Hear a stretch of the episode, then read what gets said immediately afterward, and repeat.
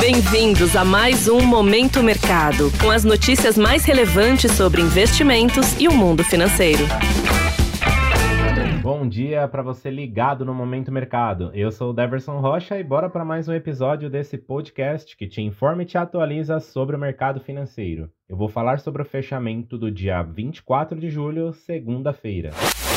Cenário internacional. No mercado internacional, a aposta que predominou a sessão é a de que o Federal Reserve, o Banco Central Americano, não será duro em sua comunicação na decisão de juros na quarta-feira que trouxe ânimo para o mercado, mesmo assim, papéis de tecnologia ainda têm mostrado receio. Em meio a este cenário, o índice S&P 500 fechou em alta de 0,40%, Dow Jones avançou 0,52% e o Nasdaq subiu 0,19%. Posições compradas, ou seja, que acreditam na alta do índice S&P, foram favorecidas. Na renda fixa, as taxas dos títulos do Tesouro Americano subiram após os dados do índice de gerente de compras, o PMI, preliminares na Europa e nos Estados Unidos decepcionarem os investidores. Portanto, posições aplicadas, que são aquelas que ganham com a queda das taxas, foram desfavorecidas. Entre as commodities, o petróleo fechou em alta de mais de 2%, com perspectivas por maior demanda, dado a possibilidade de mais estímulos vindo da China. O dólar consolidou alta após queda do euro e da libra, seguindo os dados da zona do euro e do Reino Unido apontarem para uma desaceleração da economia, sustentando a possibilidade de menos rigidez dos bancos centrais. O índice DXY, que mede a variação do dólar frente a uma cesta de seis moedas fortes, encerrou em alta de 0,34% a 101,4 pontos.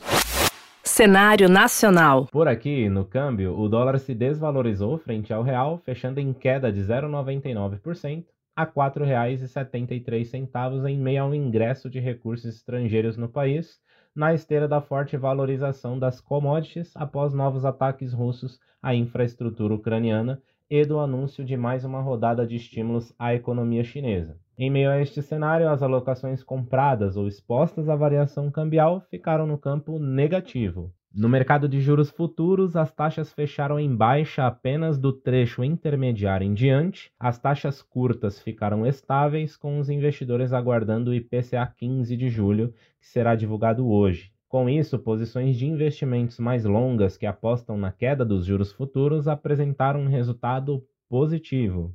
Na bolsa, o Ibovespa fechou em alta de 0,94% aos 121.341 pontos, com a expectativa de estímulos econômicos vindo da China, como comentamos anteriormente, impulsionando em particular a Vale, subindo cerca de 3% mas tivemos um mercado afetado com a confirmação por parte do ministro da Fazenda, Fernando Haddad, de que o governo estuda acabar com juros sobre capital próprio no ano que vem.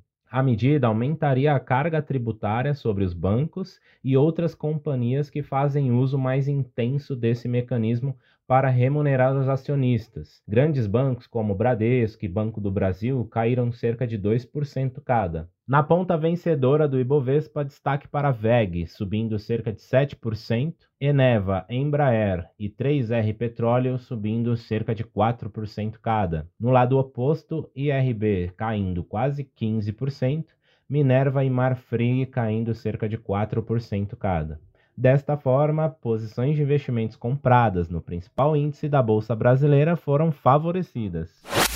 Pontos de atenção. Na agenda do dia, o FMI publica a atualização de relatório de perspectivas da economia mundial e vamos acompanhar a divulgação do Índice de Confiança do Consumidor, importante indicador que ajuda a prever a direção do consumo de uma economia.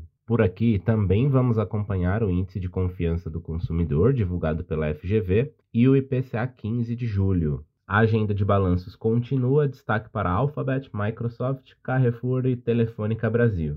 Sobre os mercados, agora pela manhã as bolsas asiáticas fecharam em alta após líderes da China prometerem mais apoio para sustentar a segunda maior economia do mundo, que vem dando sinais de desaceleração nos últimos meses. Na Europa, os índices abriram em alta, assim como os futuros de Nova York. Desta forma, termina o Momento Mercado de hoje. Agradeço sua audiência, um excelente dia e bons negócios. Valeu!